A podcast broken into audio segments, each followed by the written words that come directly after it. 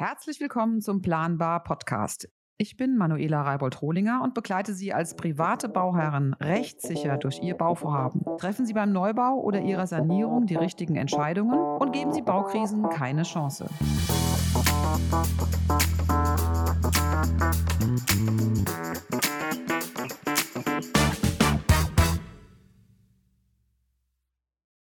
Hallo und ganz herzlich willkommen zu unserer neuen aktuellen Folge von Planbar Podcast. Heute geht es wieder mal um das Thema Geld. Und da habe ich mir Frau Dr. Lucy Lotzkat, geschäftsführende Gesellschafterin von, von Poll Finance und Geschäftsstelleninhaberin von, von Poll Immobilien in Fechter. Ganz, ganz herzlich willkommen, Frau Dr. Lotzkat. Heute geht es ums Geld und da brauchen wir Ihren Rat, Ihre Erfahrung und Ihr Wissen. Schön, dass Sie uns in, in unserem Planbar-Podcast besuchen und Mehrwert für private Bauherren schaffen wollen. Danke dafür. Ja, vielen Dank, Frau Reibold-Rohlinger. Ich freue mich, dass ich ähm, äh, da bin und freue mich aufs Gespräch. Super. Sie wissen, Sie haben bestimmt mal in eine oder andere Folge reingehört. Hier beim Planbar Podcast geht es darum, private Bauherren zu informieren, sie auf ähm, schwierige Situationen beim Bau hinzuweisen, aber auch präventiv zu beraten, wie man Dinge gut angeht. Und die Baufinanzierung ist ja eine Frage, die ganz am Anfang einer, ähm, eines Bauvorhabens steht. Und das ist egal, ob man eine Bestandsimmobilie kauft und die dann umbaut und saniert, ob man eine Eigentumswohnung erwerben möchte oder auf dem eigenen Grundstück ein Haus baut. Es ist immer wichtig zu wissen, wann spreche ich mit den richtigen Menschen. Und ähm, ja, und aktuell reden ja alle davon, ah, es wird weniger gebaut, weil das Geld so teuer ist. Und da wollen wir so ein bisschen äh, genauer hinschauen heute und uns mit ähm, den wichtigen Fragen befassen. Vielleicht haben Sie später auch ein paar Tipps für die privaten Bauherren. Das würden wir uns dann für den Schluss aufheben. Heben. Es wäre prima, wenn wir mit Ihnen, also wenn Sie mit uns Ihr Wissen teilen. Ähm, Vielleicht starten wir einfach mal mit der ersten Frage, dass es ja aktuell wirklich so ist, dass die Zinsen sich erhöht haben. Und was bedeutet das denn für private Bauherren aktuell? Genau, also ähm, das bedeutet zunächst erstmal deutlich erhöhte Finanzierungsraten. Also die Zinsen haben sich nicht nur erhöht, ähm, sondern die haben sich äh, quasi vervierfacht seit Januar. Und das ist eine Schnelligkeit, in der das passiert ist, die bisher so nicht, ähm, äh, nicht bekannt war. Das heißt, die privaten ähm, Bauherren oder Kaufinteressenten müssen neu rechnen, sie müssen anders rechnen. Ähm, und so hat sich eine Finanzierung zum Beispiel äh, im Januar 450.000 Euro Kaufpreis mit 20 Prozent Eigenkapital, lag die Rate so ungefähr bei 1000 Euro. Ähm, und jetzt liegen wir ähm, bei der gleichen Finanzierungssumme bei 2000 Euro ungefähr. Das ist eine Verdopplung ähm, und das hat natürlich erhebliche Konsequenzen. Zum einen äh, verändert sich im Zweifel das, äh, die, die Käuferschicht, also das, was ich mir leisten kann.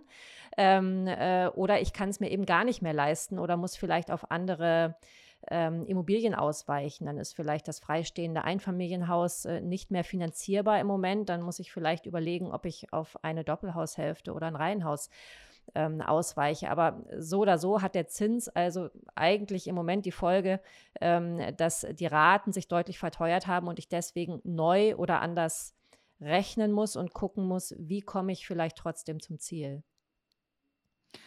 Dennoch höre ich raus, dass man vielleicht umdenken muss, aber sich nicht komplett von einem Bauvorhaben verabschieden muss oder auch vom Immobilienerwerb. Ähm, sehe ich das? Habe ich, habe ich Sie da richtig verstanden, dass Sie sagen, jetzt nicht den Kopf in den Sand stecken, sondern dranbleiben? Richtig, auf jeden Fall ähm, dranbleiben, denn ähm, ich sage auch immer, was ist denn die Alternative? Die Alternative ist, dass ich vielleicht zur Miete im Moment wohnen bleibe ähm, und das ist ja auch erstmal nur eine gefühlte Sicherheit. Also wenn ich ähm, miete, dann ähm, werde ich vielleicht auch steigende Mieten haben in Zukunft, äh, weil Mieten werden mhm. mit der Inflation steigen. Ich habe die Nebenkostensituation als Mieter gar nicht im Griff, weil ich abhängig bin beispielsweise auch von den Modernisierungen, energetischen Modernisierungen, die der Vermieter vielleicht tut oder auch nicht tut. Ähm, ich kann gar keine Fördermittel in Anspruch nehmen, vielleicht für eine Photovoltaikanlage oder dergleichen. Das heißt, es ist ja auch erstmal nur eine gefühlte Sicherheit, ähm, die ich habe. Ähm, insofern würde ich immer jedem empfehlen, mich trotzdem mit dem Kauf ähm, äh, zu beschäftigen und dann eben zu gucken, was kann ich mir leisten. Und es gibt ja auch andere Stellschrauben, die ich ähm, äh, vielleicht angehen kann. Ich kann versuchen, meine Tilgung äh, zu reduzieren, sofern die Bank das mitmacht und dadurch die monatliche Rate vielleicht etwas etwas ähm, äh, zu reduzieren. Ich kann äh, gucken, ob ich vielleicht ähm, in Form der Familie Unterstützung bekommen kann, also über Eltern vielleicht, ähm, die eine abbezahlte Immobilie haben, die mir mit einer Grundschuld äh, vielleicht helfen können. Das sind alles Dinge, also Detailfragen, die ich ähm, jetzt äh, vielleicht viel stärker beachten muss oder sollte, als das vor einem Jahr ähm, der Fall war. Mhm. Wie haben Sie, Sie dann diese Niedrigzinsphase wahrgenommen? Ich habe da auch eine gewisse Wahrnehmung zu. Äh, es war ja für viele, viele Menschen tatsächlich möglich, sich Wohneigentum zu schaffen, weil das Geld so günstig war. Ähm, wie haben Sie da den Markt wahrgenommen, so richtig gespürt, ähm, aus, aus Ihrer Erfahrung jetzt, die Sie mit Immobilien und den Finanzierungen zu tun haben? Also es war ein unglaublich schneller Markt. Es war ein unglaublich schneller mhm. Markt. Man, ähm, wenn man äh, eine Immobilie angeschaut hat und nicht äh, quasi morgen zugesagt hat, dann war sie schon weg. Ähm, äh, oder ich habe sie vielleicht gar nicht bekommen, weil sich die Kaufpreise hochgeboten haben. Also die Interessenten ähm, äh, äh, sich gegenseitig ähm, irgendwie versucht haben zu übertrumpfen. Ähm, äh, deswegen war das schon ein Markt, der sehr, sehr stark von Schnelligkeit und von ja, ähm, einer viel, viel zu großen großen Nachfrage für das relativ geringe Angebot ähm, getrieben war. Ja, das sehe ich genauso. Und ich habe auch viele Bauherren erlebt, die so ein ähm, bisschen getrieben waren. Das haben Sie auch gesagt eben. Das war eine Vielfalt von Bedürfnissen. Dann kommt es dann dazu, dass eben die Verträge nicht ordnungsgemäß erfüllt werden können, weil zu viele Aufträge angenommen wurden. Es war eine große Unruhe auf dem Markt. Und ähm, ich sehe das jetzt so ein bisschen, als hätte jemand auf den Reset-Knopf gedrückt. Äh, Nochmal alles auf Anfang. Weil ehrlich gesagt, als ich vor äh, ja, 2008 zum Beispiel finanziert habe, äh, da hatte ich weit mehr als 4% Zinsen zu zahlen. Und ähm, da muss ich sagen, das ging ja auch. Ne? Also die Welt war stimmt, damals ja das auch. Das stimmt. Ja. Aber der Vergleich hinkt etwas, ähm, ja, weil wir natürlich warum? damals nicht diese starken, äh, stark gestiegenen äh, Lebenshaltungskosten ähm, äh, parallel ja. hatten und diese Unsicherheit ähm, in der Bevölkerung, in der Wirtschaft, ähm, in der Welt ähm, an sich. Und ähm, also es sind zwei Faktoren. Erstens die Schnelligkeit des Anstiegs. Also wäre dieser Anstieg vielleicht schleichend gewesen über drei, vier Jahre, dann hätte das gar niemand so schnell gemerkt. Ne? Äh, das ist also das eine. Und das andere ist halt, dass allgemein das Leben so teuer geworden ist und insbesondere der ähm, Faktor Energie. Ähm, und dementsprechend, äh, glaube ich, kann man das äh, nicht so ganz äh, vergleichen zu den Zeiten, äh, wo auch meine Eltern sagen, Mensch, wir hatten damals sieben oder acht Prozent. Ähm, ja, aber ähm, die Situation naja. ist jetzt trotzdem etwas anders. Ja, das ist richtig.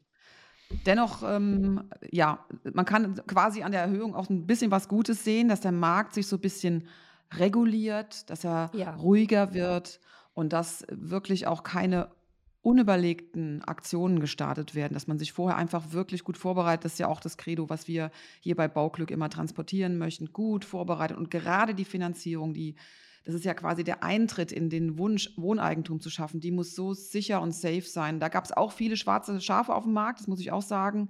Viele Mhm. ähm, mhm. ähm, Bauherren äh, haben dann Dinge versprochen bekommen, äh, die nicht gehalten werden konnten. Und deshalb ist diese Regulierung meines Erachtens ganz gut. Und ähm, vielleicht mal noch, dass wir mal uns über Zahlen unterhalten. Wie hoch sind die Zinsen denn jetzt aktuell? Wir nehmen diesen Podcast auf im Ende Oktober 2022. Wie ist denn da aktuell der Zins äh, im Durchschnitt so bundesweit?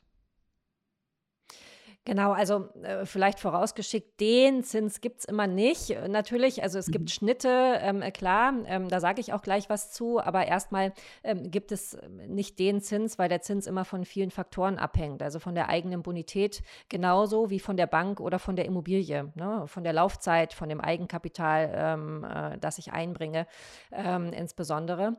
Aber wir sind im Moment ungefähr, wenn ich so 30 Prozent äh, mindestens Eigenkapital habe, dann liegen wir tatsächlich im Schnitt bei 4 Prozent für eine zehnjährige ähm, Laufzeit. Ne? Und das ist ähm, eine Vervierfachung in etwa zum, äh, im Vergleich zum Januar, also innerhalb von zehn Monaten. Ähm, und das mhm. ist eben ähm, das Extreme. Ja, das, das, ist, das stimmt. Machen wir doch nochmal ein Rechenbeispiel. Eine junge Familie hat ähm, vor, ein Haus zu kaufen oder zu bauen ähm, und die Kosten liegen bei 750.000 Euro. Wie viel Mhm. Eigenkapital braucht diese Familie? Das ist das Erste oder was wird empfohlen? Wie Ähm, mhm. welchen Zinssatz, mit welchen, über welche Summen reden wir hier? Sie können auch eine andere Zahl, Sie haben eben was von 450.000 gesagt. Nehmen wir einfach mal eine Zahl, die, äh, die für Sie auch oder schnell nachvollziehbar ist. Und äh, wie hoch ist der Tilgungssatz üblicherweise? Was, was würden Sie in der Familie empfehlen, die heute zu Ihnen kommen und sagen, so, wir haben hier 750.000 Euro, wir möchten gerne ein Haus kaufen, das kostet 750.000 Euro. Natürlich werden Sie dann erstmal über die Nebenkosten noch aufklären, klar. Aber ähm, mhm. über welche Zahlen reden wir hier? Monatliche Belastung und Tilgungshöhe? Ja, das hängt tatsächlich immer vom Einkommen der Familie ab, ähm, denn es geht ja am Ende um die Tragbarkeit der Belastung, so sagt die Bank. Ähm, das heißt, die Rate im Vergleich zu dem Einkommen und dem, was ich äh, quasi im äh, Leben dann oder zum Leben noch übrig habe. Und da ist es auch wieder ein Unterschied, bin ich zu zweit, bin ich zu viert oder habe ich äh, fünf Kinder. Ähm, dementsprechend sind diese Lebenshaltungs- und Wohnpauschalen, die die Bank ähm, äh, ansetzt, auch anders.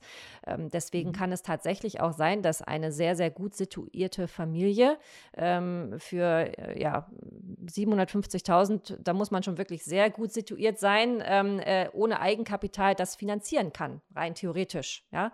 Wenn mhm. äh, die äh, zu, gemeinsam 15.000 Euro netto verdienen zum Beispiel, dann ist sowas machbar, ja? Ähm, sofern sie nicht äh, schon in der Nähe des Rentenalters äh, sich befinden, dann haben wir noch wieder eine andere Thematik. Aber ähm, grundsätzlich ist es so, dass am Wesen, also wesentlicher äh, äh, Betrachtungspunkt ist immer die Tragbarkeit der monatlichen Belastung. Je höher natürlich der Kaufpreis ist, desto eher sollte man Eigenkapital und auch einen signifikanten Eigenkapitalanteil einbringen, weil sonst einfach die monatliche Belastung ja so hoch ist, dass ich im Zweifel so viel gar nicht mehr verdienen kann. Ja.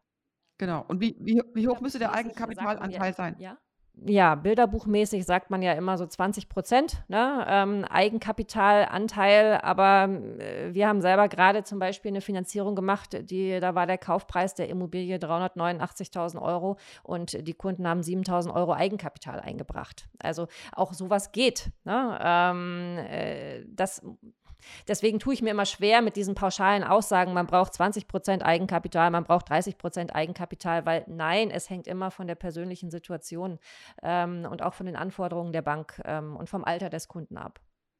Mhm. Was muss man dann für 750.000 Euro mindestens verdienen? Sie haben eben 15.000 für beide Personen. Mal, gehen Sie mal von zwei Kindern aus. Beide sind im Job, die Kinder sind im Kindergarten. Man leistet sich jetzt dieses Haus. Ähm, was muss man mindestens verdienen, um das stemmen zu können? Bei 10% Eigenkapital oder 15%.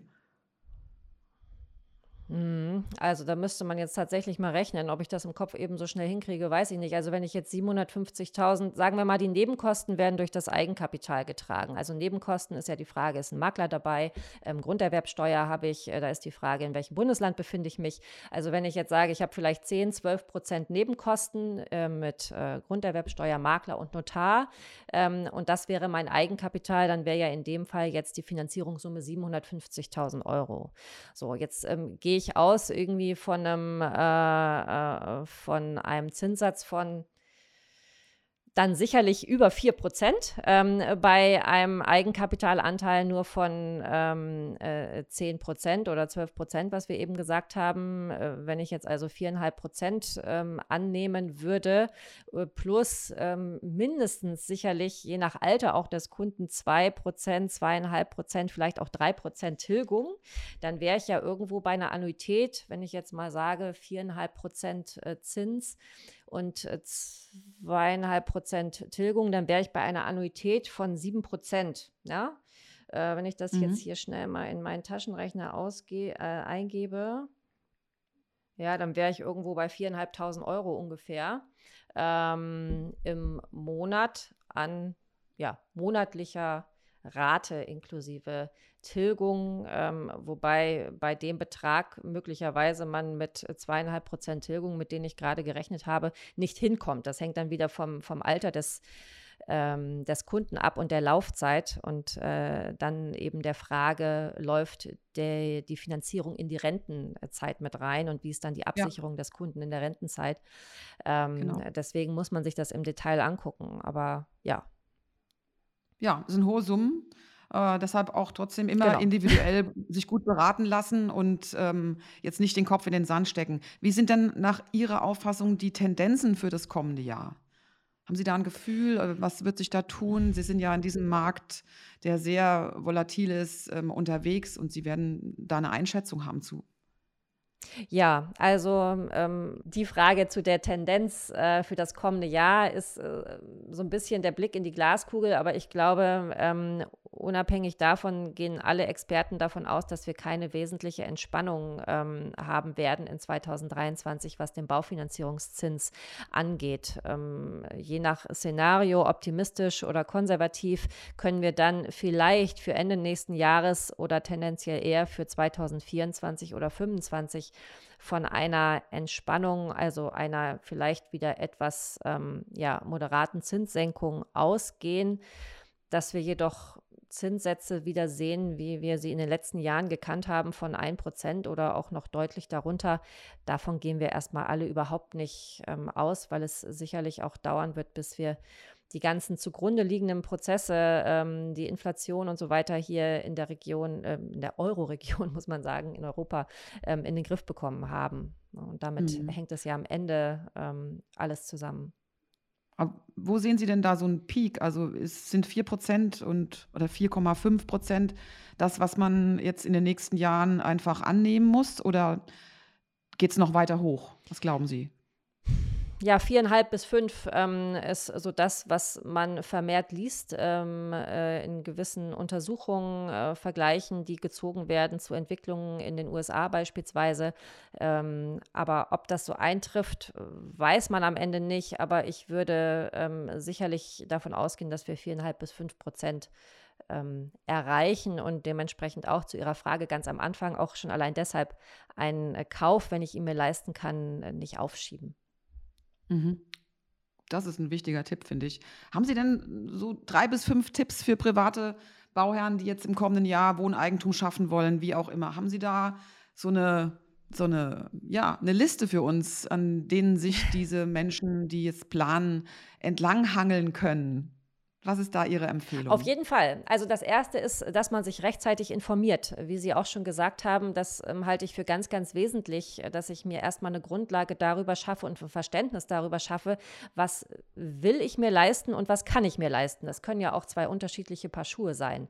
Das heißt, dass ich mir ähm, eine detaillierte äh, Transparenz ähm, schaffe über meine finanzielle Situation, die Einschätzung, die die Banken dazu haben und äh, was die Banken dann meinen, was ich mir mir leisten kann und was ich mir dann eben auch leisten möchte, also wie ich mich vielleicht dann ja auch einschränken muss oder ähm, wie auch immer. Also mhm. das ist, glaube ich, das Erste, dass ich auf der Basis dann meine Suche, meine Immobiliensuche oder meine Baubestrebungen kanalisieren kann und sage, so, das ist jetzt mein, mein finanzieller ähm, Rahmen, den ich, den ich habe.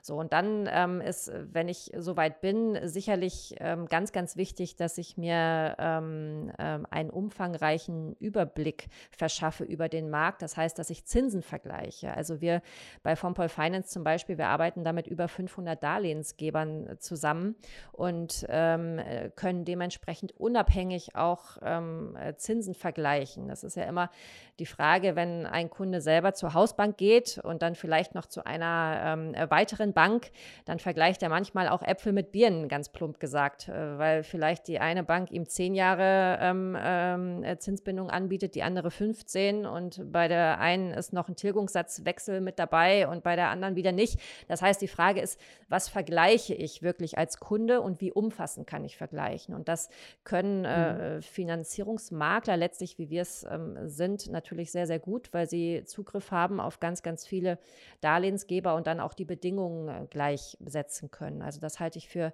ganz ähm, wesentlich. Und ähm, dann in der Verbindung auch, ähm, je besser ich vorbereitet bin, desto schneller kann ich mich entscheiden. Ähm, Schnelligkeit war in der Vergangenheit wichtig, weil dann hat mir vielleicht ein anderer Kunde sonst ähm, oder ein anderer ähm, äh, Mitinteressent die Immobilie weggeschnappt. Jetzt ist Schnelligkeit wichtig, weil sich die Zinsen teilweise ähm, zweimal pro Woche verändern.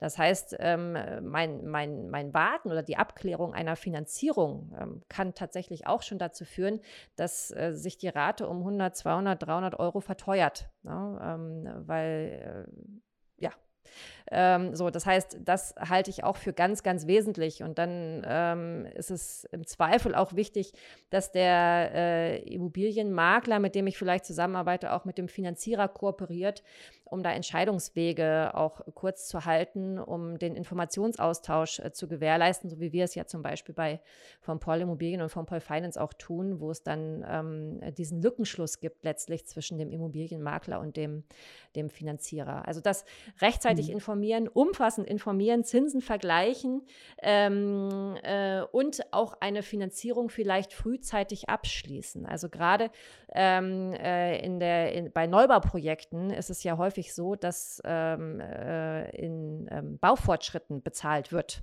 Und dann neigt der ein oder andere Kunde vielleicht dazu, weil er sagt, ach naja, die erste Rate ist ja erst fällig in einem halben Jahr ähm, und die kann ich vielleicht noch von Eigenkapital bezahlen und dann kommt ja erst die nächste Rate und ähm, dann kümmere ich mich um die Finanzierung. Ähm, das kann gefährlich sein, weil ich im Moment ähm, nicht weiß bei dieser volatilen Zinsbewegung, wie stark ähm, wird sich das verändern und wie wird sich das auf meine Z Finanzierung auswirken. Das heißt, ich würde lieber jetzt und ähm, frühzeitig die Finanzierung abschließen und dann gegebenenfalls eine Bereitstellungsprovision in Kauf nehmen, anstatt dass ich ähm, äh, da vielleicht zu lange warte und dann ähm, die Finanzierung gar nicht mehr oder vielleicht nur mit gewissen Einschränkungen möglich ist. Da muss ich kurz reingrätschen, weil diese ja. bereitstellungsfreie Zeit ist immer, immer wieder ein Thema. Es liegt mhm. daran, dass ähm, die Bauherren sich daran halten, die Finanzierung frühzeitig abzuschließen, dann einen Bauvertrag unterschreiben. Die ganz groben Fehler sind dann immer dann, wenn man einen Bauvertrag unterschreibt, noch gar kein Grundstück hat. Dann nimmt oft die Suche für das Grundstück, was eigentlich totaler Wahnsinn ist, sowas noch, dass es überhaupt in Deutschland mhm. möglich ist. In Österreich geht das gar nicht. Da sollte man sich mhm. meines Erachtens ein bisschen was vom Nachbarland abschauen. Ähm, die, in Deutschland ist es wirklich so, dass die Menschen dann in den Musterhausparks zum Unterzeichnen eines Bauvertrages ähm, gebracht werden und gar nicht wissen, äh, was das bedeutet. Und kurz vor Ablauf der bereitstellungsfreien Zeit, bereitstellungszinsfreien Zeit, ähm, merken die, dass es losgeht mit Zahlung und das Haus hat noch, der Bau hat noch gar nicht begonnen, womöglich ist noch gar nicht genehmigt.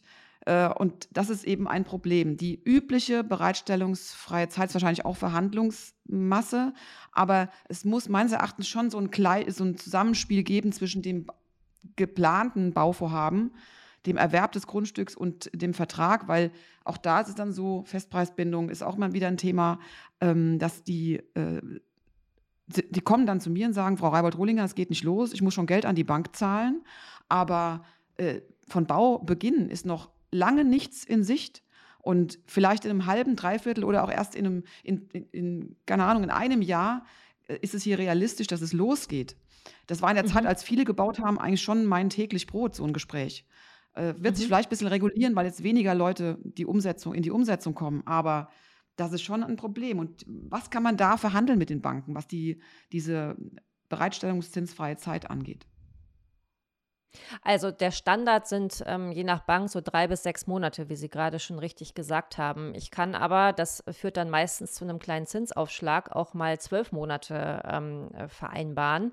Ähm, das wird dann aber eingepreist ähm, in die Kondition. Ne? Mhm. Ähm, wichtig ist es, glaube ich, in dem Fall, dass man die Verträge gut prüft und sich vielleicht auch absichert, ähm, was den Bauträger angeht, dass er gewisse äh, Ziele vorgibt oder Pläne, Zeitpläne vorgibt und dann, aber das wissen Sie besser als ich. Ja, ja. ähm, äh, und äh, man dann da äh, äh im Zweifel äh, Regressansprüche äh, stellen kann. Ne? Aber genau. ja, drei bis sechs Monate, ja, zwölf Monate, sowas, ähm, sowas geht. Mhm. Okay. Ja, das waren ja drei wichtige Tipps. Haben Sie noch einen? Ähm, genau, der letzte Tipp wäre äh, sicherlich, dass man Fördermittel äh, prüft. Das ist ähm, äh, ja in der Vergangenheit ähm, auch gar nicht so sehr erfolgt, weil man, äh, ähm, weil die Finanzierung so günstig war. Jetzt in diesen Zeiten gibt es ja unterschiedliche Fördertöpfe. Man denkt bei Fördermitteln ähm, immer nur an die KfW äh, im ersten Schritt und dann hört man, ach, KfW schwierig, ähm, äh, da überhaupt Geld zu bekommen. Also es gibt ja nach wie vor Fördermöglichkeiten durch die KfW, aber es gibt noch ganz, ganz, ganz viele andere Förderprogramme. Ähm, deutschlandweit ähm, haben wir da Zugriff äh, zum Beispiel auf über 6000 verschiedene Förderprogramme. Das können also regionale Förderprogramme ähm, genauso sein wie vielleicht die Förderprogramme dieser landeseigenen Banken. In Niedersachsen, hier wo ich wohne, ist es zum Beispiel die N-Bank, die auch ähm, äh, Finanzierung un unterstützt in Nordrhein-Westfalen, die NRW-Bank, ähm, wo ähm, auch Familien ähm, in dem Erwerb des Ersteigentums beispielsweise ähm, unterstützt werden mit ähm, äh, ja, Fördergeldern, vereinfachten ähm, Darlehen oder äh, zinslosen äh, Darlehen, wie auch immer. Ähm, das vergisst man häufig. Das heißt, auch da ist es wichtig, dass man einen Finanzierungsberater an der Hand hat, der sich da auskennt und ähm, entsprechend umfassend die möglicherweise verfügbaren Fördermittel prüft. Meine letzte Frage an Sie. Würden Sie aktuell eine Immobilie finanzieren, beispielsweise eine Bestandsimmobilie, um die dann zu sanieren und umzubauen? Wie ist da Ihre Tendenz? Auf jeden Fall. Also mit der richtigen Vorbereitung ist es nach wie vor die, immer die richtige Zeit, ähm, eine Immobilie zu erwerben. Ähm, äh, mit der richtigen Finanzierung, die ich ähm, ja mit den Tipps, die ich vorhin genannt habe, auch ähm, gut aufgestellt habe, ähm, würde ich tatsächlich jetzt eine Bestandsimmobilie erwerben und dann auch gucken, wie kann ich mich energetisch ähm, äh, so aufstellen, dass ich die optimal äh, gestalte und äh, ja, äh, finanziere. Ja. Großartig. Ja, vielen Dank. Wir haben dazu ja auch ein Produkt äh, hier in unserem Portfolio bei Bauglück. Es gibt den Sanierungsführerschein, in dem auch immer wieder deutlich wird, wie wichtig die Baufinanzierung ist und welche wichtigen Dinge man da wissen muss. Das ähm, könnt ihr auf der Seite bauglück.de nachvollziehen. Wir laden euch auch natürlich ein, nochmal in unsere Social-Media-Kanäle zu schauen, Instagram oder Facebook. Da sind wir immer für euch da. Ihr könnt dort Fragen stellen. Und ja, ein großes Dankeschön fürs Zuhören bei diesem doch ein bisschen sperrigen Thema. Aber ich finde, Sie haben das sehr, sehr charmant ähm, erklärt und uns ähm, mit in Ihre Welt genommen, Frau Dr. Lotzkat. Vielen, vielen Dank dafür. Ganz liebe Grüße nach Fechter. Passen Sie auf sich auf, bleiben Sie gesund und bis ganz bald, ihr Lieben. Vielen Dank für die Einladung. Das war Ihr Planbar Podcast, der Podcast für Ihren rechtssicheren Hausbau. Erfahren Sie mehr über unseren Bauherrenführerschein auf bauglück.de. Thank you.